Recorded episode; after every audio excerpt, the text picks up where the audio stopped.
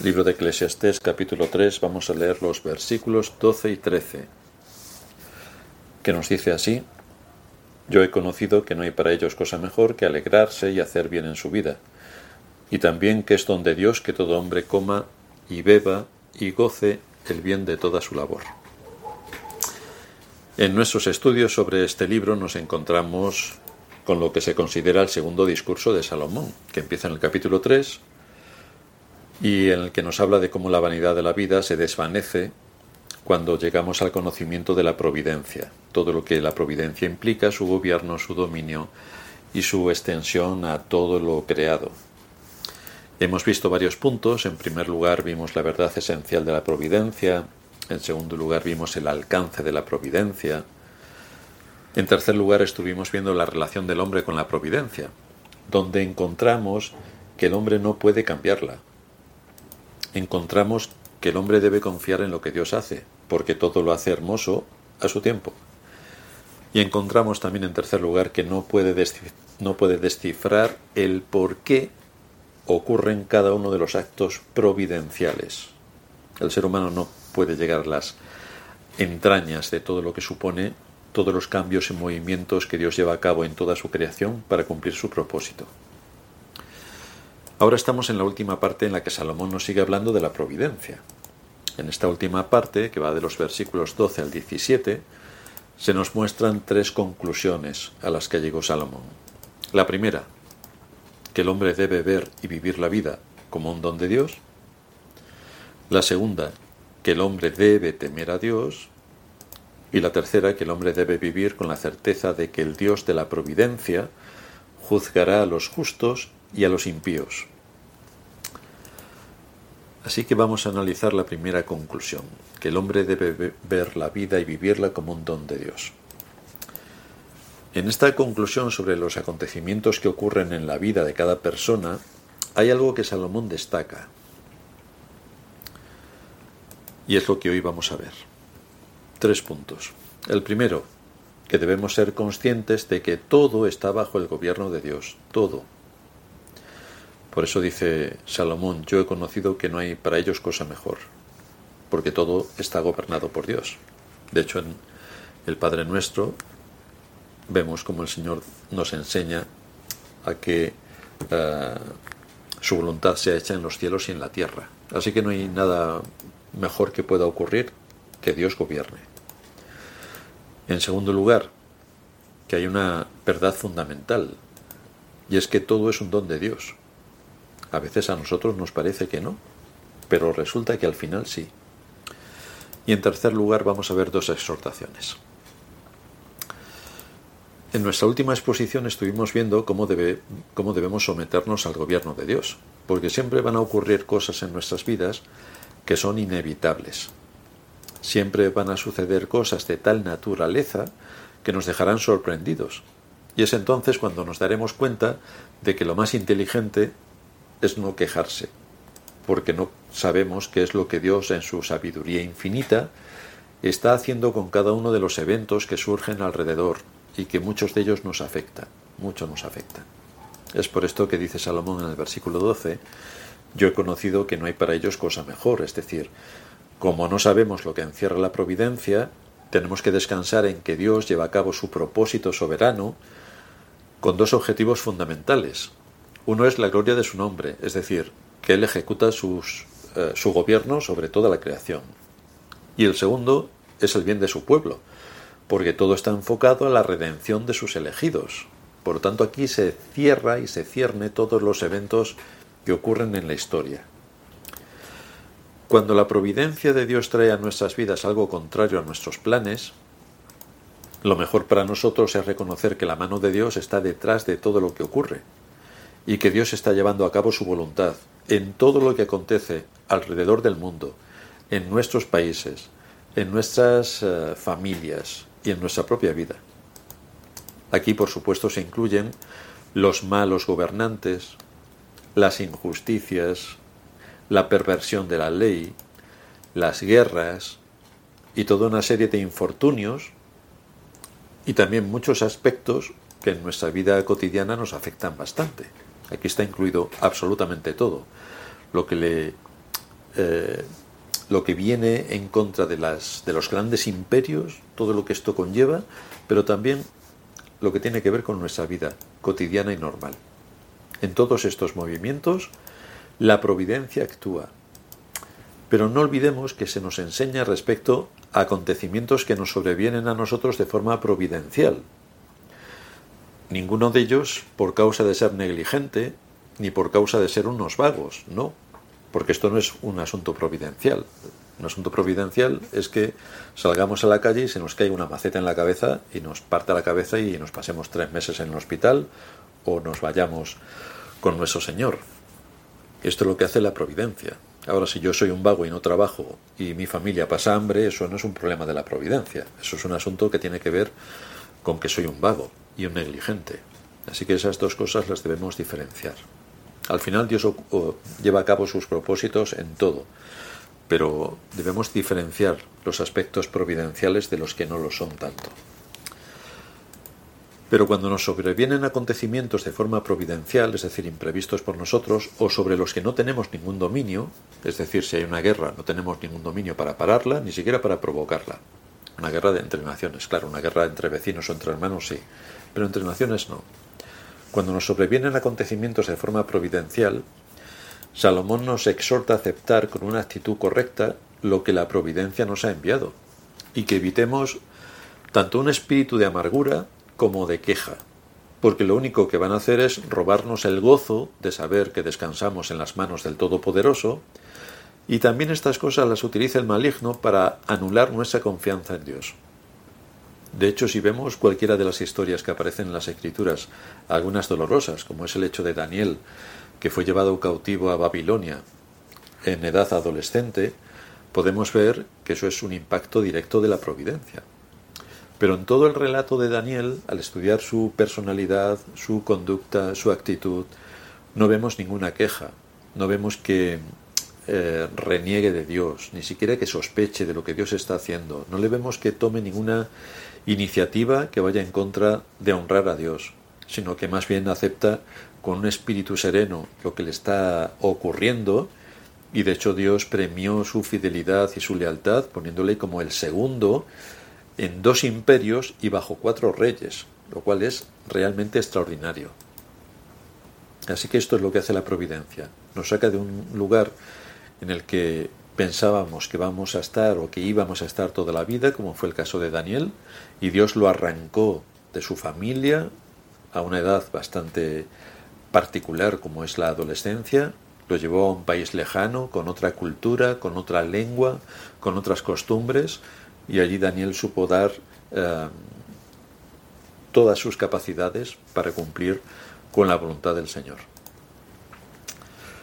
En segundo lugar, ¿qué nos desprende este texto en cuanto a una verdad fundamental?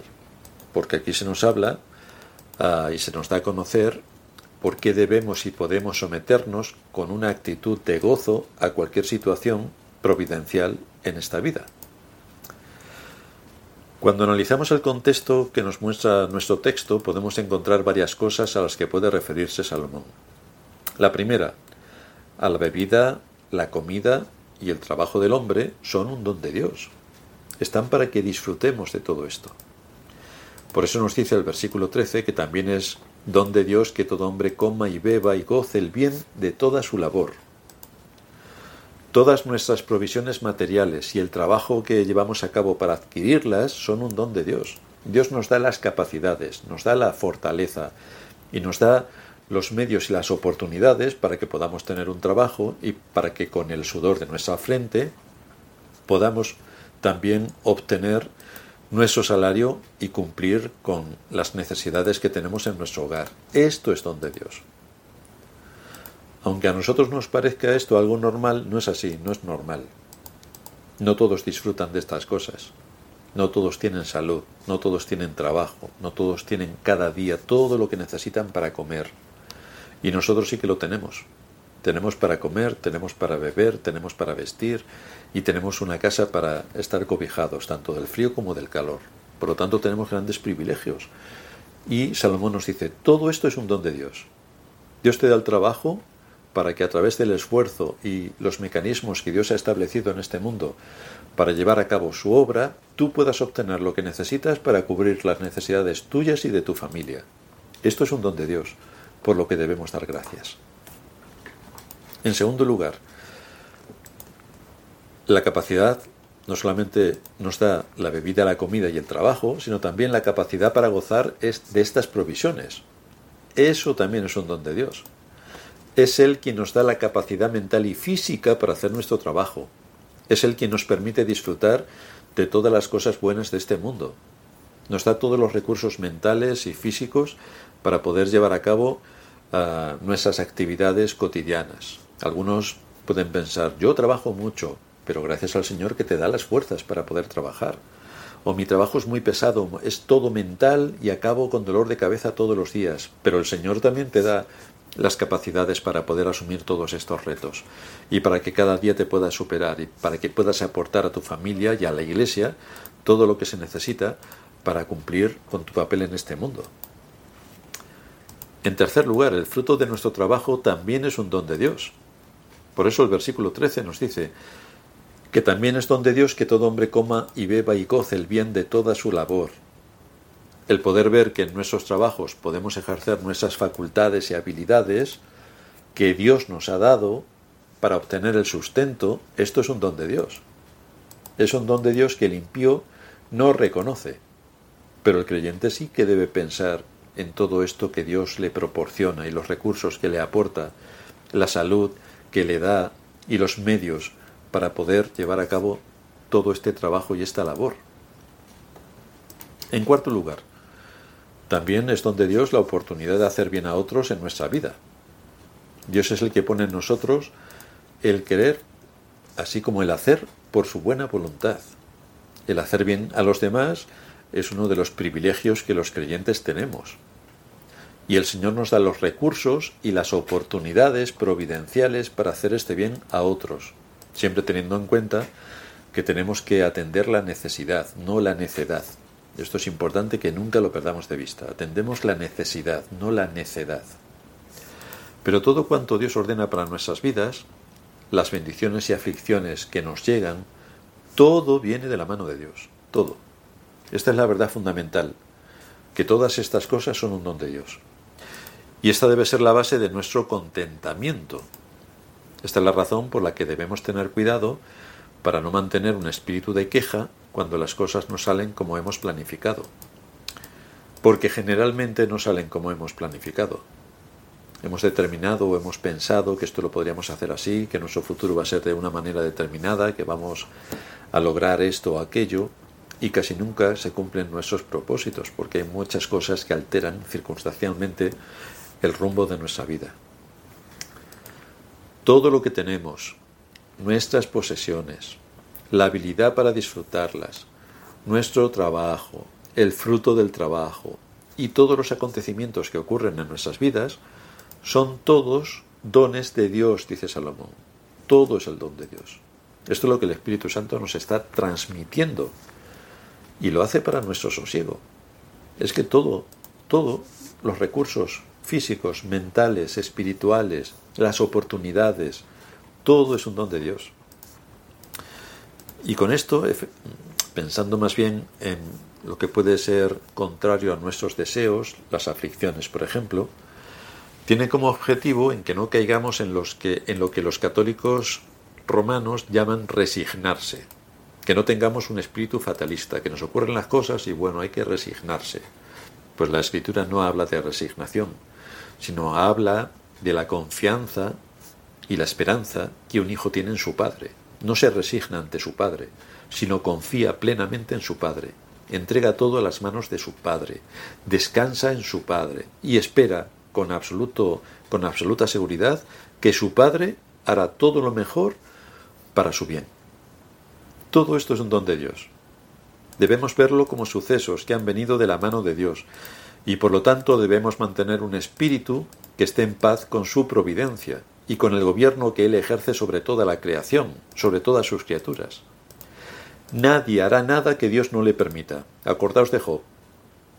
Llegó el diablo y le preguntó si quería que tocase a Job porque claro, teniendo muchos bienes, salud y todo a su disposición y las cosas le salían razonablemente bien, así cualquiera cree en Dios, pero déjame que le toque a ver si sigue pensando lo mismo.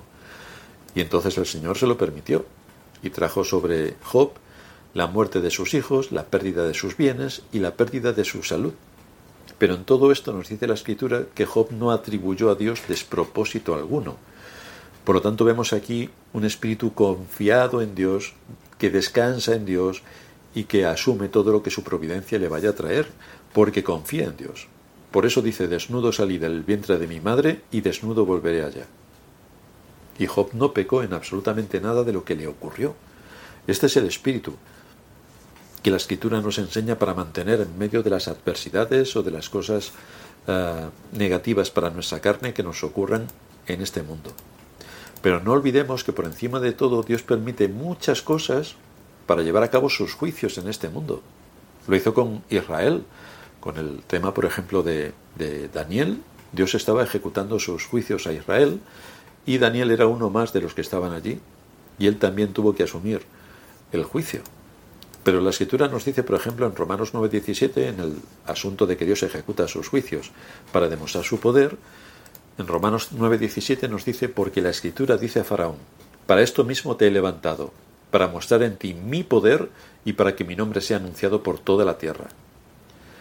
Así que un hecho tan sorprendente y triste como la esclavitud de Israel en Egipto, que fue terrible, tuvo una razón soberana mostrar el poder de Dios liberando a su pueblo de un gobernante cruel y llevar a cabo su liberación a través de diez juicios, las diez plagas, y dándoles una tierra en la que ellos ni plantaron, ni edificaron, ni cuidaron, pero que la tomaron como posesión suya. Esto es realmente extraordinario, pero a los que les tocó pasar por todas esas aflicciones, cuando les estaban pasando, Posiblemente no estaban pensando qué es lo mejor que le podía ocurrir. Pero si miraban, si mirasen al futuro y a las promesas que Dios le dio a Abraham, desde luego, por la fe, podían coger también esas promesas.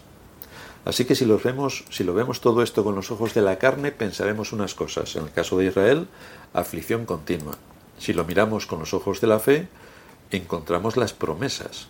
Y es ahí a donde nos quiere llevar Salomón, a que miremos las promesas, a que miremos la, esperanza y cómo Dios obra todo alrededor del mundo y cómo todo eh, está envuelto en su propósito soberano para llevar a cabo su voluntad.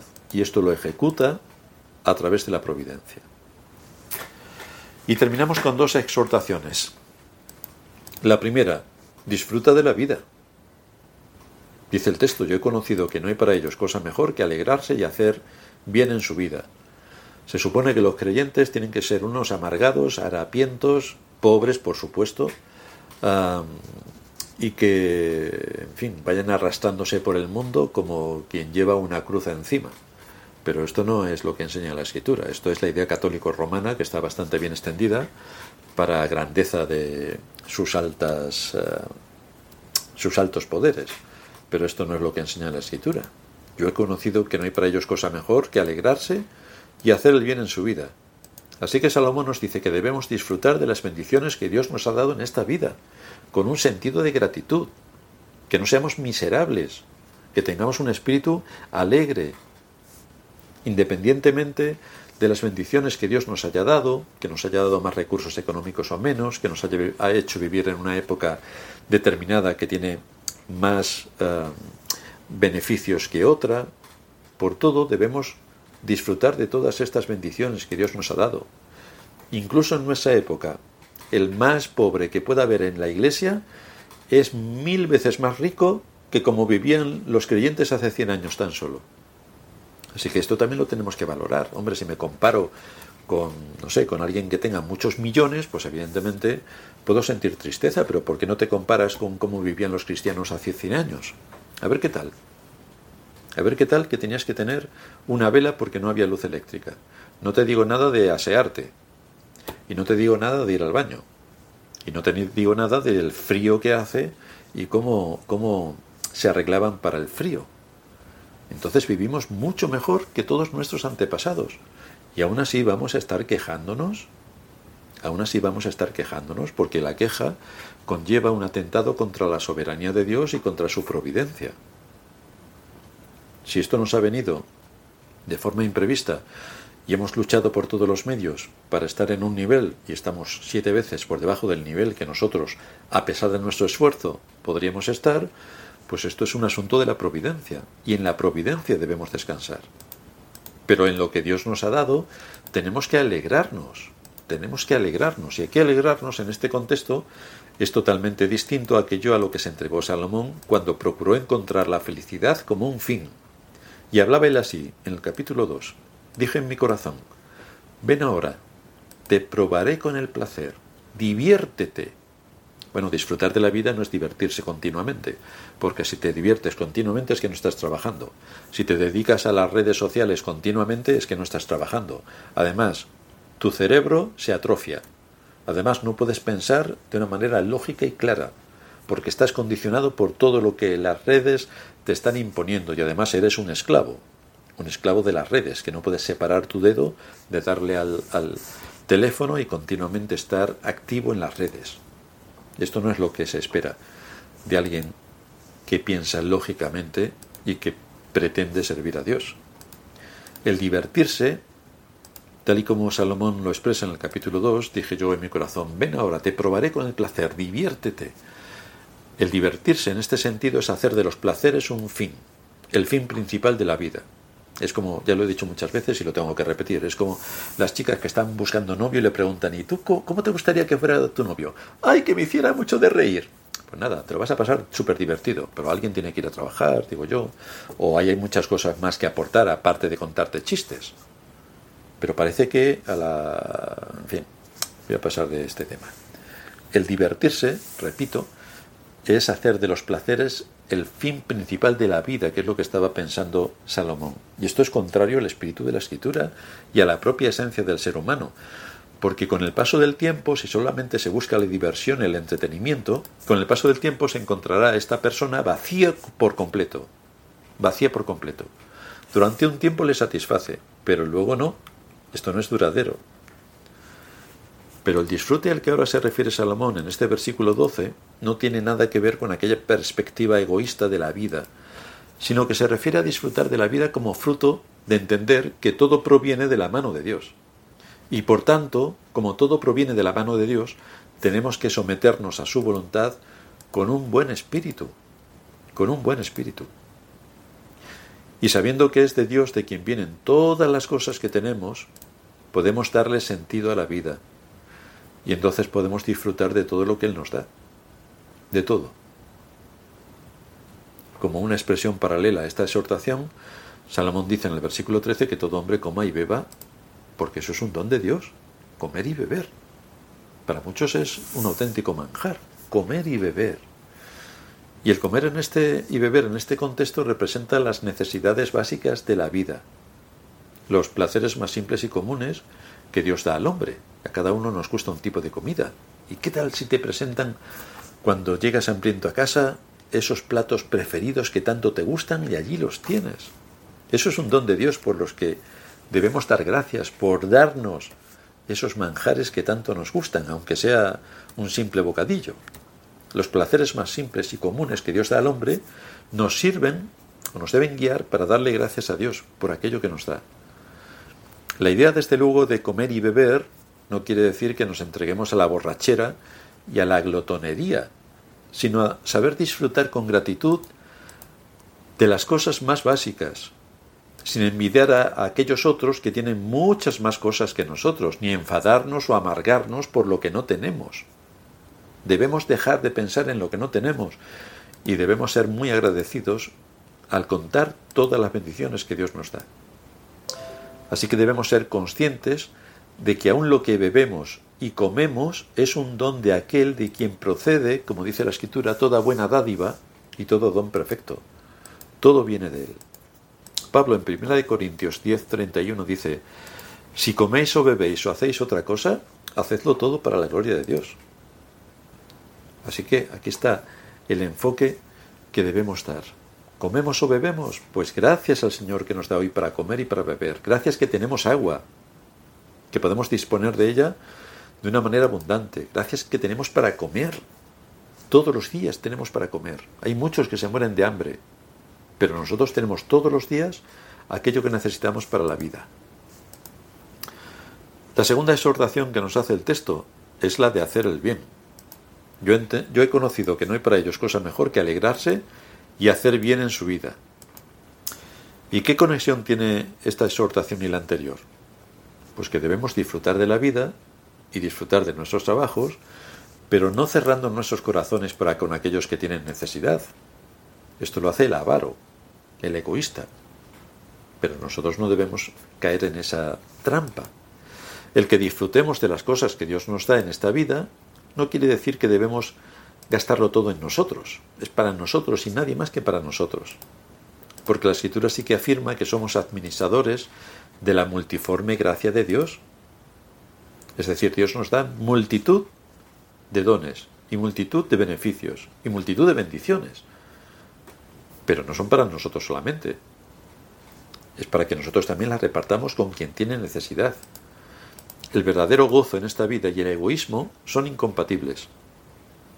El egoísta, de hecho, es la persona más infeliz que existe en el mundo. Es que piensa que todo tiene que ser para él y para nadie más. Y no comparte ni reparte. Eh, le roba incluso a Dios en las ofrendas, porque piensa que el dinero es suyo y de nadie más. Así que hasta ese punto llega el egoísta que no ha comprendido todas las bendiciones que recibe de Dios. Piensa que todo es gracias a su trabajo. Así que retrae su mano de todo lo que puede. Por supuesto, la ofrenda es lo primero. Matthew Henry dice, ¿para qué tenemos todo lo que tenemos? Sino para que, de una manera u otra, lo usemos para el bien de los demás. Nos equivocamos, añade, si creemos que hemos nacido para nosotros mismos. No, es nuestro deber hacer bien a los demás y en esto el creyente encuentra gran gozo, dice Henry. Pero hay muchos textos en las Escrituras que nos hablan de lo mismo. El Salmo 37, en el versículo 3, confía en el Señor y haz el bien. Hechos 20:35, en todo os he enseñado que trabajando así se debe ayudar a los necesitados y recordar las palabras del Señor Jesús que dijo, más bienaventurado es dar que recibir. Pablo, cuando le escribe a Timoteo en la primera carta, capítulo 6, versículo 17 y 18, a los ricos de este siglo mandan que no sean altivos, ni pongan la esperanza en las riquezas. Por favor, que nadie piense que esto, como va dirigido a los ricos, no tiene nada que ver con ellos, porque nosotros, comparados con los que vivían en aquella época, somos multimillonarios. Así que un poco de cuidado. A los ricos de este siglo manda que no sean altivos ni pongan la esperanza en las riquezas, las cuales son inciertas, sino en el Dios vivo que nos da todas las cosas en abundancia para que las disfrutemos. Que hagan bien, que sean ricos en buenas obras, dadivosos, generosos. Y evidentemente se refiere a nosotros. Y en Gálatas 6.10 se nos dice, así que hagamos bien a todos según tengamos oportunidad, mayormente a la familia de la fe.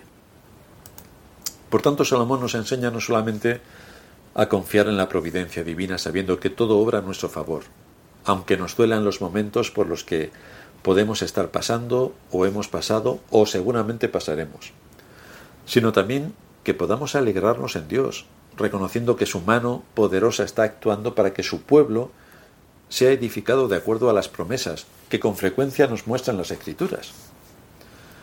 ¿Qué podríamos decir de situaciones límite como las que sufrió nuestro Señor? situaciones que le llevaron a la muerte. Esto era providencial. Esto lo trajo la providencia, moviendo los recursos de la historia para llevar a cabo el cumplimiento de lo que tendría que ocurrir para la redención.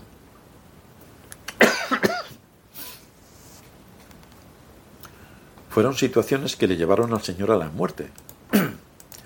Sin embargo, reconoció en todo momento la mano de su Padre Supo que Dios Padre estaba con él y se sometió voluntariamente a la muerte. Así que aún en medio de la tribulación o la tristeza de la prueba, debemos orar a Dios para que nos consuele, nos aliente, nos edifique y que todo esto nos lleve a tener la plena certeza en que Dios hace todas las cosas para la gloria de su nombre y el bien de su pueblo. Y en esta seguridad basada en la soberanía divina y en su infinita sabiduría, confiamos. Terminamos en oración.